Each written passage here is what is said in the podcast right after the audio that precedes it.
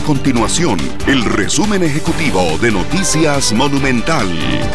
Hola, mi nombre es Alejandro Meléndez y estas son las informaciones más importantes del día en Noticias Monumental. El presidente de la República, Rodrigo Chávez, respondió a los productores que en todo acuerdo hay ganadores y perdedores ante la firma del Tratado de Libre Comercio entre Costa Rica y Ecuador. Los productores nacionales y camaroneros expresaron su preocupación por lo contemplado en el acuerdo, además de que reiteraron su rechazo al ingreso de Costa Rica a la Alianza del Pacífico. La Dirección General de Migración y Extranjería habilitó a partir de ayer una categoría especial temporal para aquellas personas provenientes de Cuba, Venezuela y Nicaragua. Según indicó la institución, esto aplica para quienes tengan pendiente una resolución sobre una solicitud de refugio en Costa Rica o bien si esta petición fue denegada por las autoridades migratorias. Estas y otras informaciones usted las puede encontrar en nuestro sitio web www.monumental.co.cr. Nuestro compromiso es mantener a Costa Rica informada.